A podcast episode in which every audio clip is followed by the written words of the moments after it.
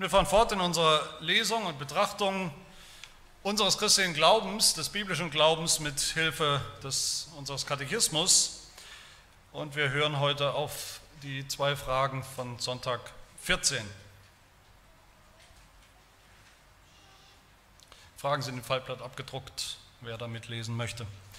Frage 35. Was bedeutet, dass er, Jesus Christus, empfangen wurde durch den Heiligen Geist und geboren von der Jungfrau Maria? Die Antwort, dass der ewige Sohn Gottes, der wahrer und ewiger Gott ist und bleibt, durch die Wirkung des Heiligen Geistes wahre menschliche Natur aus dem Fleisch und Blut der Jungfrau Maria angenommen hat, so dass er auch der wahre Nachkomme Davids ist, seinen Brüdern in allem gleich, jedoch ohne Sünde. Frage 36, was nützt es dir, dass Christus heilig empfangen und geboren wurde? Die Antwort, dass er unser Mittler ist. Mit seiner Unschuld und vollkommenen Heiligkeit bedeckt er vor Gottes Angesicht meine Sünde, in der ich empfangen und geboren bin.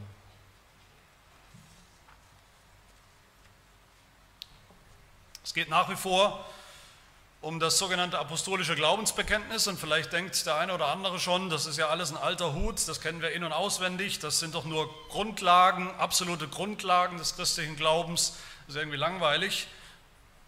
Wer so denkt, bitte Hand heben, soll sich bitte bei mir melden. Ich hoffe mal, dass das absolute Grundlagen sind für uns. Wäre ja schön, wenn das so ist, aber ich hoffe nicht, dass wir denken, deshalb könnten wir das alles einfach überspringen und jetzt bei irgendwas Höherem weitermachen.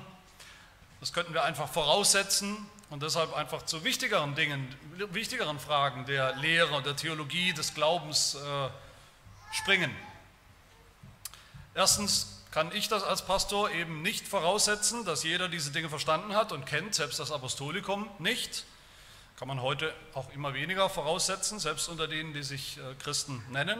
Aber selbst wenn selbst wenn das der Fall wäre, im Idealfall, jeder von uns kennt das Apostolikum in- und auswendig und weiß auch im Großen und Ganzen, was da steht und was das bedeutet, die einzelnen Aussagen, müssen wir trotzdem höllisch aufpassen, dass wir nicht irgendwann anfangen, das Evangelium vorauszusetzen. Wir sind ja hier keine Pietisten. Das klingt jetzt nach einem Schimpfwort, ist vielleicht auch so gemeint, zumindest ist es als harte Kritik gemeint.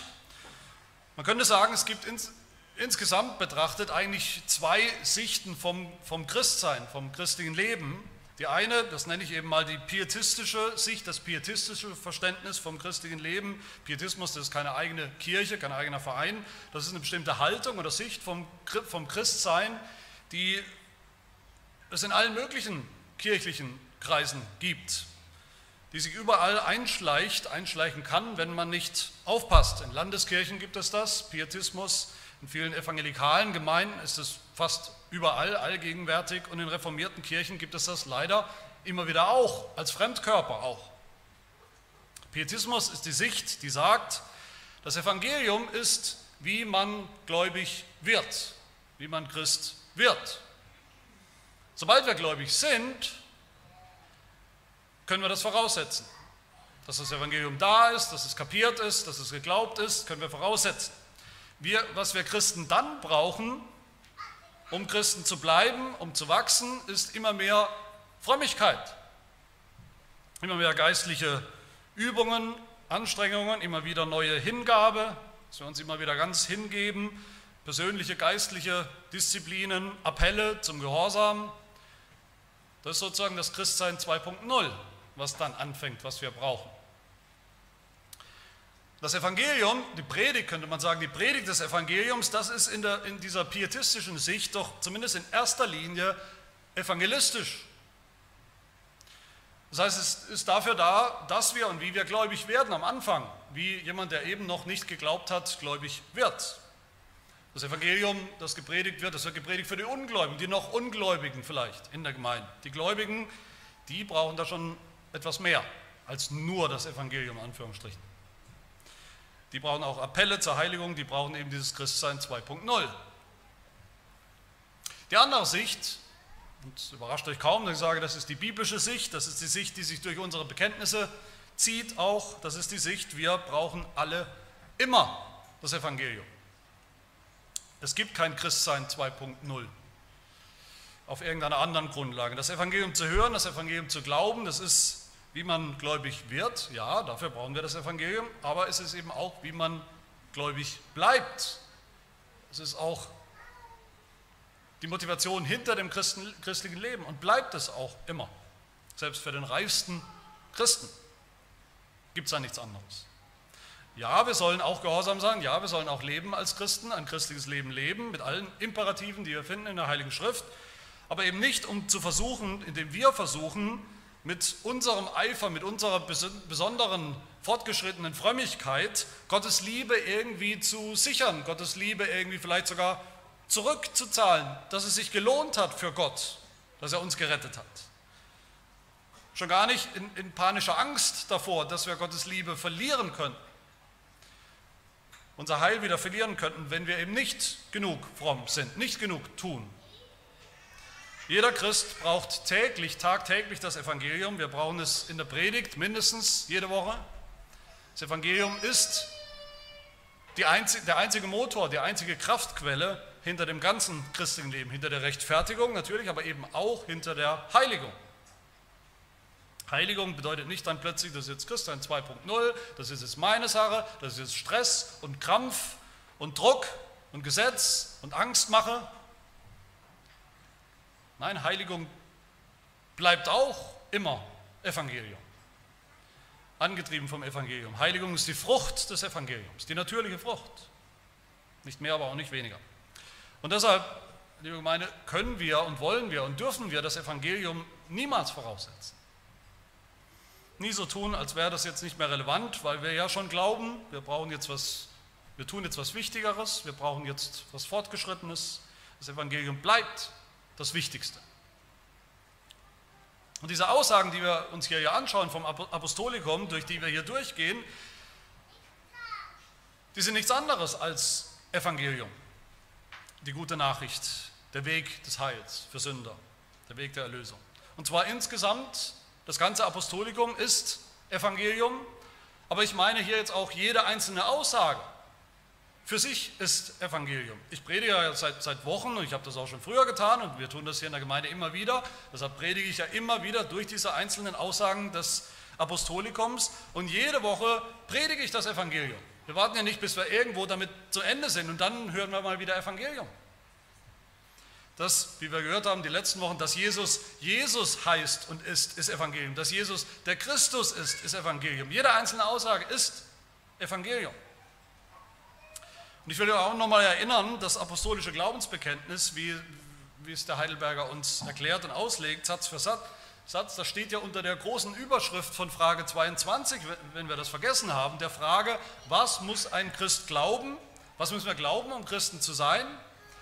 Und die Antwort war, zur Erinnerung, alles, was uns im Evangelium zugesagt wird, müssen wir glauben. Alles, was uns im Evangelium zugesagt wird, wie es, heißt es weiter, unser allgemeines, wahres christliches Glaubensbekenntnis zusammenfasst und lehrt. Es gibt keinen Widerspruch zwischen Evangelium und diesem Glaubensbekenntnis. Das Evangelium ist nicht weniger, das Glaubensbekenntnis nicht mehr oder umgekehrt.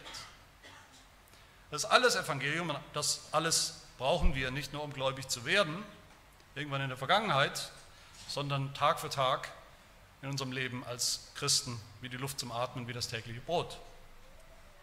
Heute schauen wir uns zwei weitere sehr bekannte Aussagen natürlich über Jesus Christus an, nämlich, dass er, wie wir es heute Morgen auch bekannt haben, dass Jesus Christus empfangen ist durch den Heiligen Geist und geboren von der Jungfrau Maria. Und ich will eigentlich nur ein paar Bemerkungen machen zu diesen beiden Aussagen, was sie eigentlich bedeuten und will diesmal mal den Schwerpunkt legen im dritten Punkt darauf,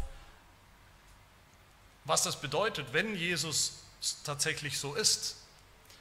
Wie ist er dann für uns? Was bedeutet das für uns, für unsere Beziehung zu Jesus Christus, wie wir mit ihm umgehen, mit ihm leben in unserem Glaubensleben? Also die erste Aussage, empfangen durch den Heiligen Geist. Frage 35, was bedeutet, dass er empfangen wurde durch den Heiligen Geist? Und die Antwort im ersten Teil, dass der ewige Sohn Gottes, davon haben wir letzte Woche gehört, der wahrer und ewiger Gott ist und bleibt, anders geht es nicht, durch die Wirkung des Heiligen Geistes wahre menschliche Natur angenommen hat. Also die Wirkung des Heiligen Geistes, darum geht es hier. Empfangen durch den Heiligen Geist. Und ich glaube, ich sage euch da nichts Neues, oder wenn ihr mal so drüber nachdenkt, über das apostolische Glaubensbekenntnis, ich glaube, dann seht ihr wahrscheinlich auch, würdet ihr zustimmen, das ist wahrscheinlich die Aussage aus dem Bekenntnis, über die die meisten Menschen stolpern. Vielleicht die, vielleicht die schwierigste oder wo sie am wenigsten damit anfangen können. Jesus wurde empfangen durch den Heiligen Geist. Das heißt auch, wenn ich eins und eins zusammenzähle, der Heilige Geist hat irgendwas mit Marias Schwangerschaft zu tun, er hat irgendwas mit der Zeugung, dem Zeugungsakt zu tun, aus dem Jesus hervorgegangen ist im Mutterleib, hat irgendwas mit Jesu Geburt zu tun. Und da sagen viele, ja, entweder ich verstehe das nicht oder wenn ich es verstehe, dann hört es auf jeden Fall da auf für mich. Da steigen viele aus. Alles andere okay, aber dieser Satz, dieser eine Satz, der ist wirklich skurril, der ist wirklich fantastisch. Bis diese Leute dann natürlich den Rest des apostolischen Glaubensbekenntnisses lesen und dann merken, naja gut, an Gottes Schöpfung von Himmel und Erde aus dem Nichts zu glauben, okay, das ist auch, äh, ja, ist auch eine steile Aussage. An Jesus als den ewigen Sohn Gottes zu glauben, okay, ja, an seine Auferstehung zu glauben, an das ewige Leben zu glauben. Alle anderen Artikelchen fallen ihnen dann, wenn sie ehrlich sind, ganz genauso schwer wie dieser eine Artikel zu glauben, weil sie überhaupt nicht an Gott glauben. Aber ich gebe trotzdem zu, diese, diese, diese Aussage, die klingt zunächst komisch, die kommt uns vielleicht komisch vor mit dem Heiligen Geist und mit der Zeugung Jesu in und durch Maria. Vielleicht ist es die Aussage, wie gesagt, die man am meisten erklären muss heute, warum auch immer. Und die biblischen Texte sind auch, gerade weil sie das so kurz und knapp und manchmal ohne viel Erklärung, ohne viel Details beschreiben, sind auch schon irgendwie skurril, oder nicht? Also Matthäus 1, Vers 18 zum Beispiel, ein Belegvers für diese Aussagen. Matthäus 1, 18, die Geburt Jesu aber geschah auf diese Weise, klingt nach einem ganz normalen Bericht, Tatsachenbericht, äh, Augenzeugenbericht, so ist es passiert, als nämlich seine Mutter Maria mit Josef verlobt war, noch ehe sie zusammengekommen waren, also geschlechtlich und ehelich, erwies es sich, dass sie vom Heiligen Geist schwanger geworden war.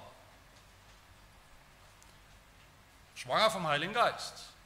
Also wenn das nicht steil ist, die Aussage. Und mehr wird da nicht gesagt, wie das passiert, was das bedeutet. Früher als Kind habe ich da immer schon gedacht, bin ja in der katholischen Kirche groß geworden, da hat man auch das Glaubensbekenntnis gesagt. Und da habe ich schon immer gedacht, das klingt irgendwie sehr schräg, das klingt fast so, der Heilige Geist kam dann und dann war Maria schwanger, es klingt nach so einem unsichtbaren Eindringling irgendwie, nach dass er Maria geschwängert hat in irgendeiner Form und Josef hat davon nichts mitbekommen, hat im Nachhinein davon gehört, klingt nach irgendeiner Form von Ehebruch, oder nicht? Auf jeden Fall sehr skurril, da geht was Seltsames vor sich, habe ich immer gedacht. Das war für mich sogar eine widerliche Vorstellung.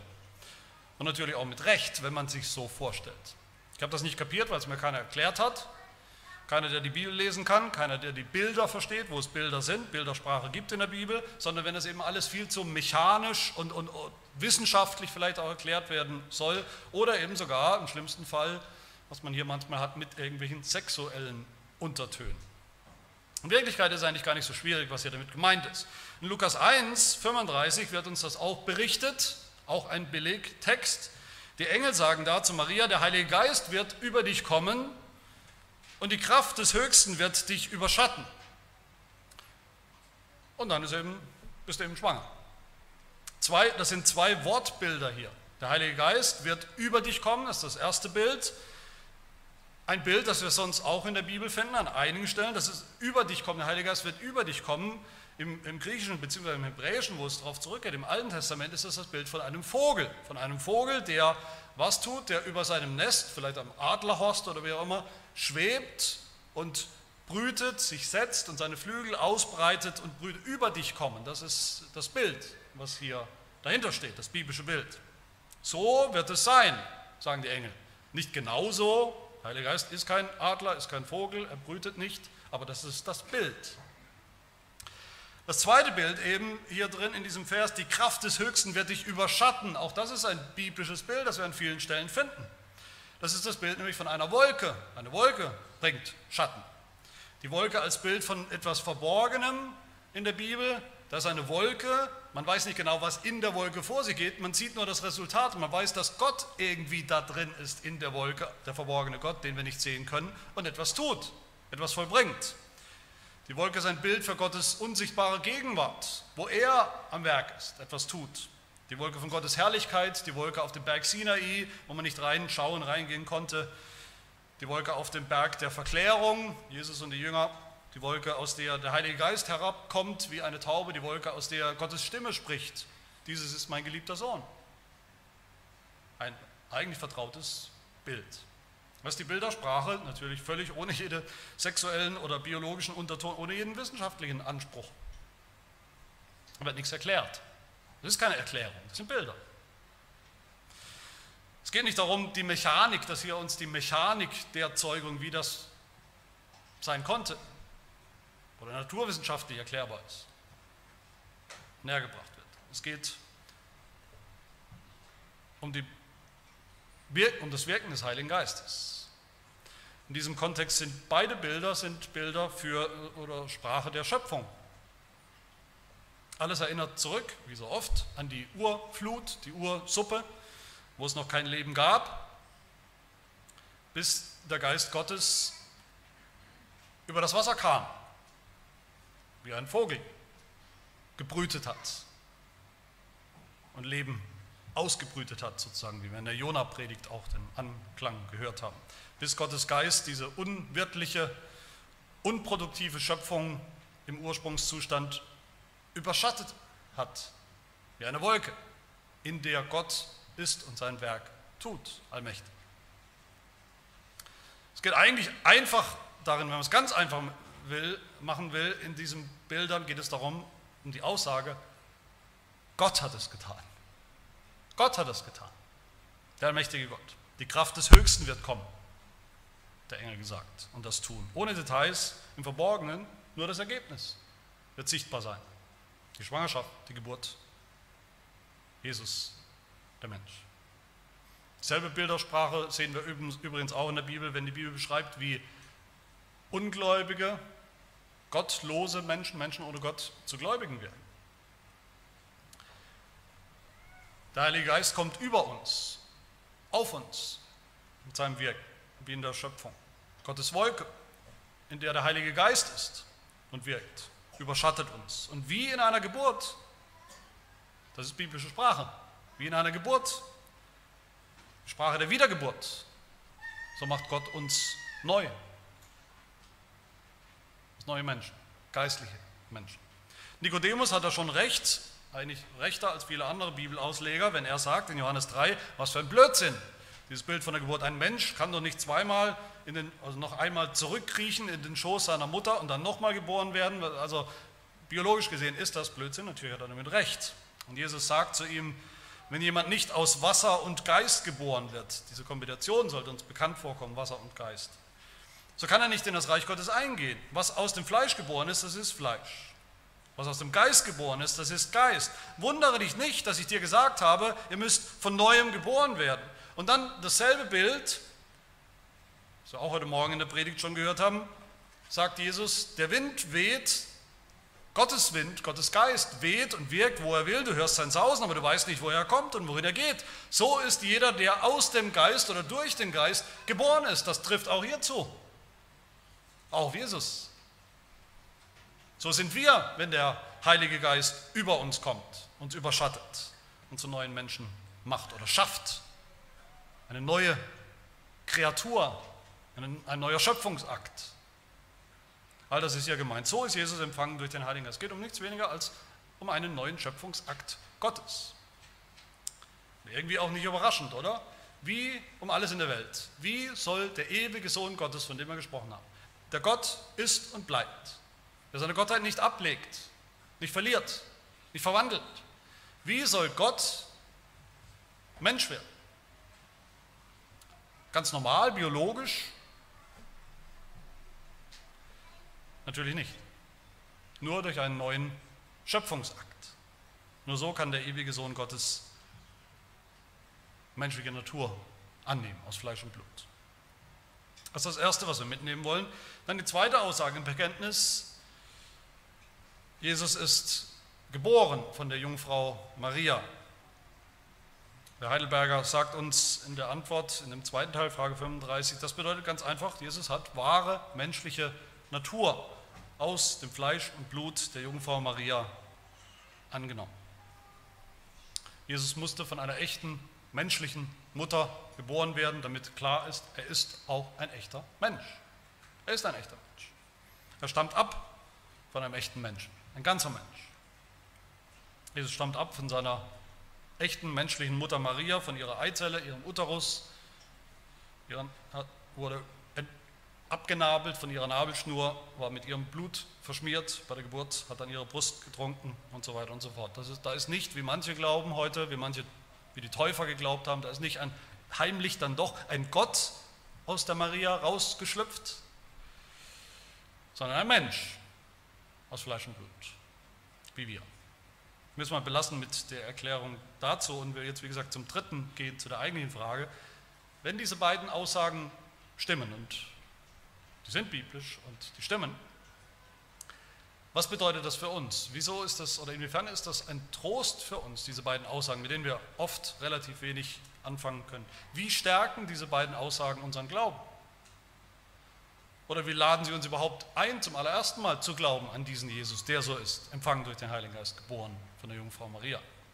Fangen wir an mit der Aussage, geboren von der Jungfrau Maria. Der Heidelberger sagt, wenn das so ist, wenn das, wenn das der Fall war, wenn das der Fall ist, dann ist Jesus wahrer Mensch, genau dieselbe Menschheit wie wir auch, nichts anderes.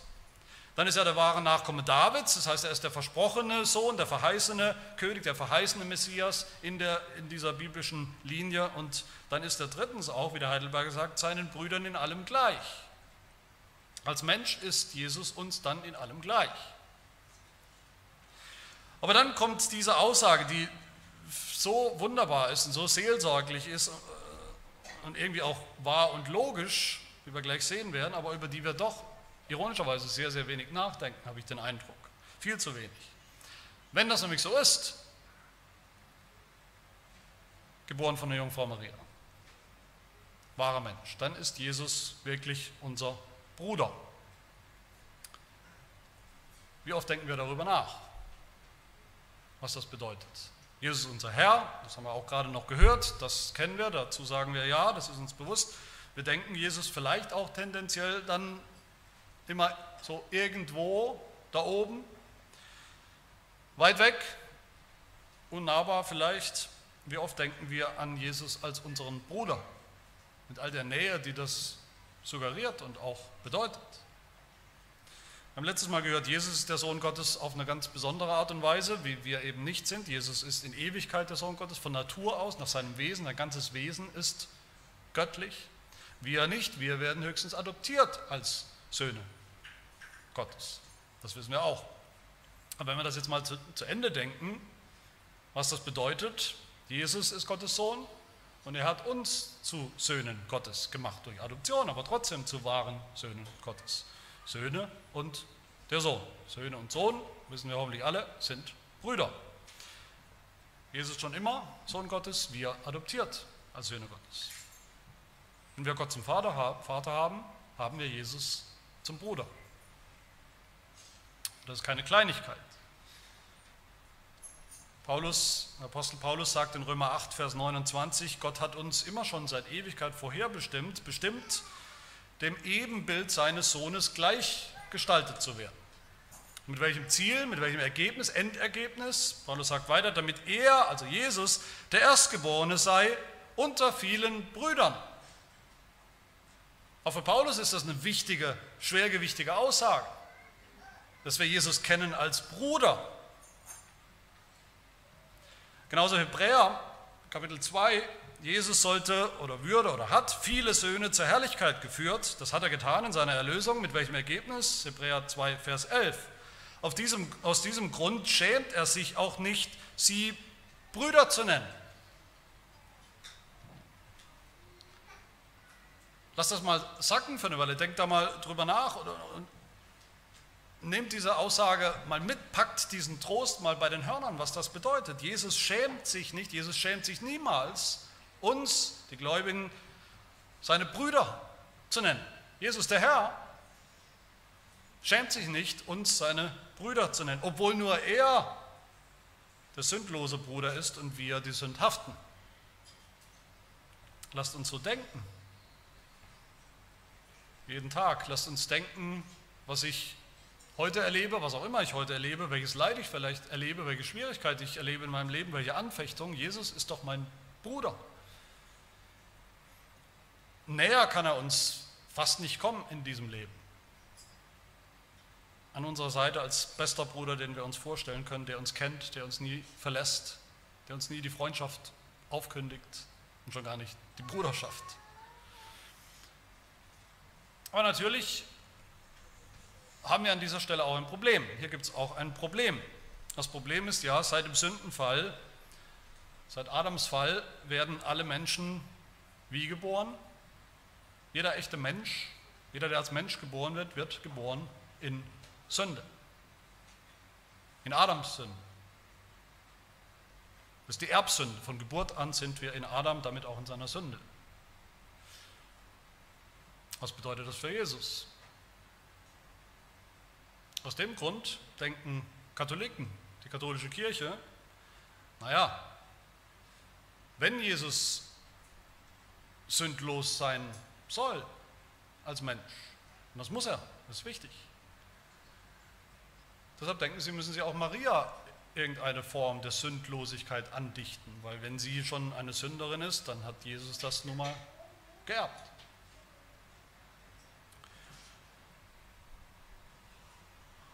Die Bibel sagt aber rein gar nichts von irgendeiner Sündlosigkeit von Maria, der Mutter Gottes. Und da sind wir auch schon bei der anderen Aussage und wieso sich das so ergänzt und beide miteinander notwendig sind, diese Aussage empfangen durch den Heiligen Geist und was das bedeutet für uns, was für ein Trost das ist für uns. Der Grund, warum, warum wir den Katholiken, der katholischen Kirche, ihre Lehre über Maria, über die Sündlosigkeit von Maria widersprechen, widersprechen müssen, ist folgender. Wenn Maria sündlos gewesen wäre, durch irgendein besonderes Wunder, wenn Gott sie rausgenommen hätte, sozusagen aus der Kette der sündhaften Menschen, der Erbsünde,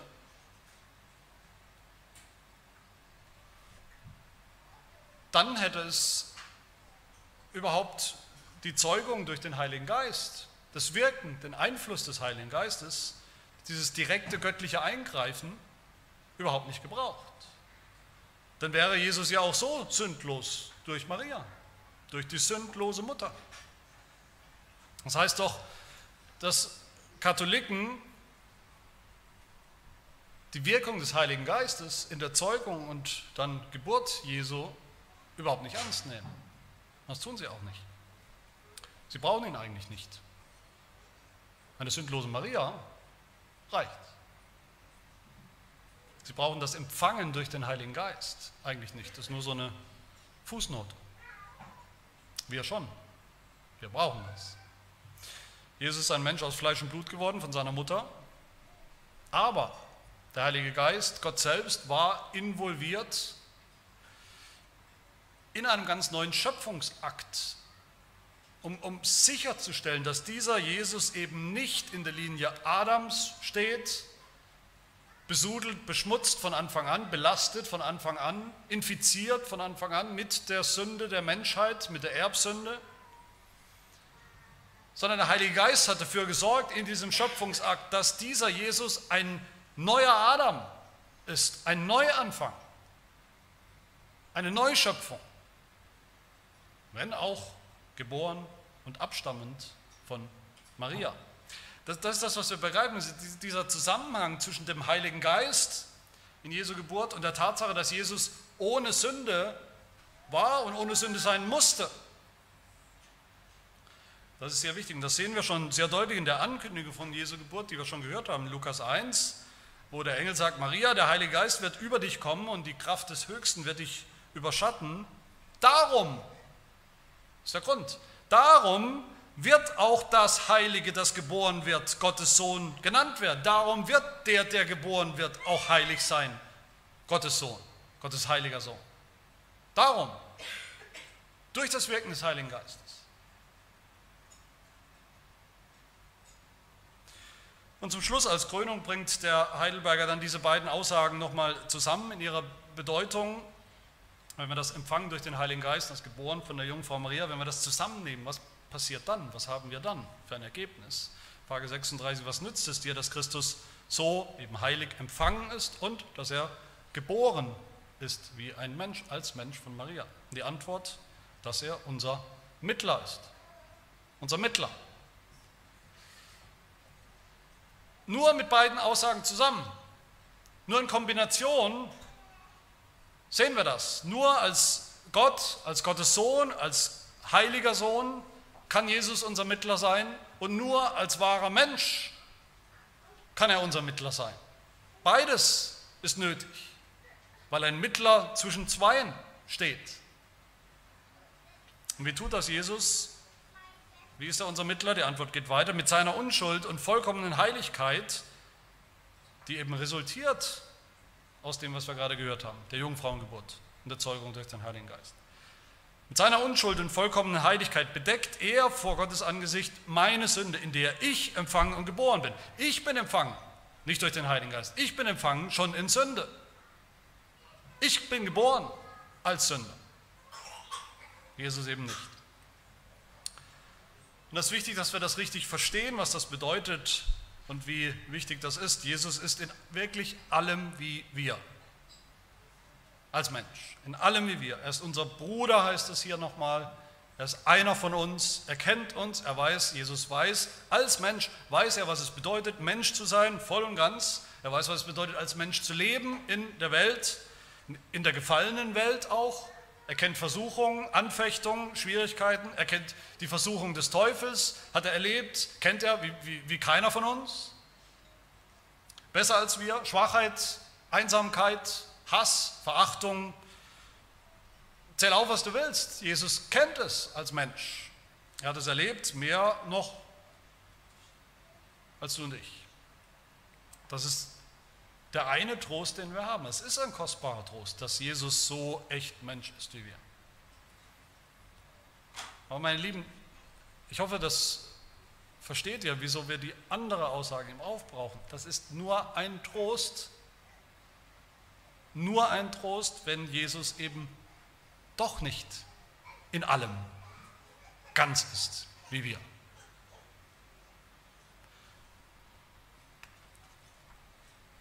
nämlich ohne Sinn. Wenn Jesus erlebt, dieses Leben als Mensch, die Existenz als Mensch erlebt hätte, ganz genauso wie wir, weil er eben auch ein Sünder wäre, gewesen wäre, Teil dieser gefallenen Welt, Teil dieses Systems von Sünde, dieser gefallenen Schöpfung. Wenn er nur Mitgefühl mit uns gehabt hätte, als einer von uns in jedem Sinn, das wäre ein sehr schaler, sehr oberflächlicher Trost. Eben, das ist dann einer wie mein bester Freund, der ist auch ein Sünder wie ich, der hat Mitgefühl, der kennt das alles. Mehr aber auch nicht. Dann wäre Jesus kein Retter, dann wäre Jesus kein Mittler. Aber Jesus ist da eben auch mehr als ein Bruder. Jesus ist kein Sünder, nie gewesen, nicht Teil des Systems der Sündhaftigkeit. Er ist heilig, ohne Sünde, unbefleckt von Sünde, schon geboren, wie Adam. Dafür hat der Heilige Geist gesorgt in diesem Schöpfungsakt. Aber derselbe Jesus ist im Gegensatz zu Adam dann eben auch ohne Sünde geblieben, unschuldig geblieben sein ganzes Leben lang. Und auch im Leiden, im, im Sterben. Sündlos geblieben. Nicht eine einzige Sünde. Warum ist das so wichtig? Warum ist das der Trost, der einz, eigentliche Trost, um den es hier geht?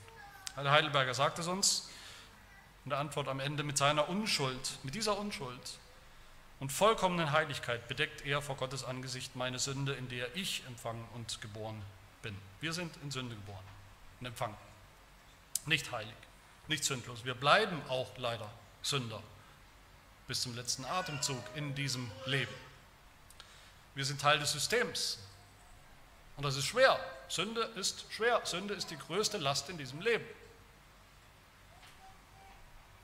Aber wir haben einen Bruder, einen Mittler, genau wie wir, echt, ein echter Bruder, der alles weiß, was uns belastet, aber nicht genau wie wir, sondern eben ohne Sinn. Und genauso steht Jesus Christus vor Gottes Angesicht. In diesen beiden Aspekten. Seiner absoluten Heiligkeit durch die Zeugung durch den Heiligen Geist und in seiner echten Menschheit als unser Bruder. So steht er vor Gottes Angesicht. Und mein Lieben, das reicht. Das reicht. Damit bedeckt Jesus Christus alles, was noch sündhaft an uns ist. Er deckt es zu. Er deckt es zu nicht vor uns, das wissen wir wahrscheinlich alle. Wir selbst sehen das noch sehr genau, was mit uns nicht stimmt, wo wir noch Sünder sind, wo wir noch kämpfen, in unserer eigenen Sündhaftigkeit und auch mit der, die von außen auf uns einprasselt. Wir sehen das noch, aber er bedeckt diese Sündhaftigkeit vor Gott, sodass Gott es nicht mehr sieht. Als könnte Gott jetzt sozusagen gar nicht mehr vorbeischauen an diesem Jesus. Der steht so nah vor seinem Angesicht, dass Gott an ihm nicht mehr vorbeischauen kann auf uns und an unsere Sünde sieht. Und genauso ist es gemeint.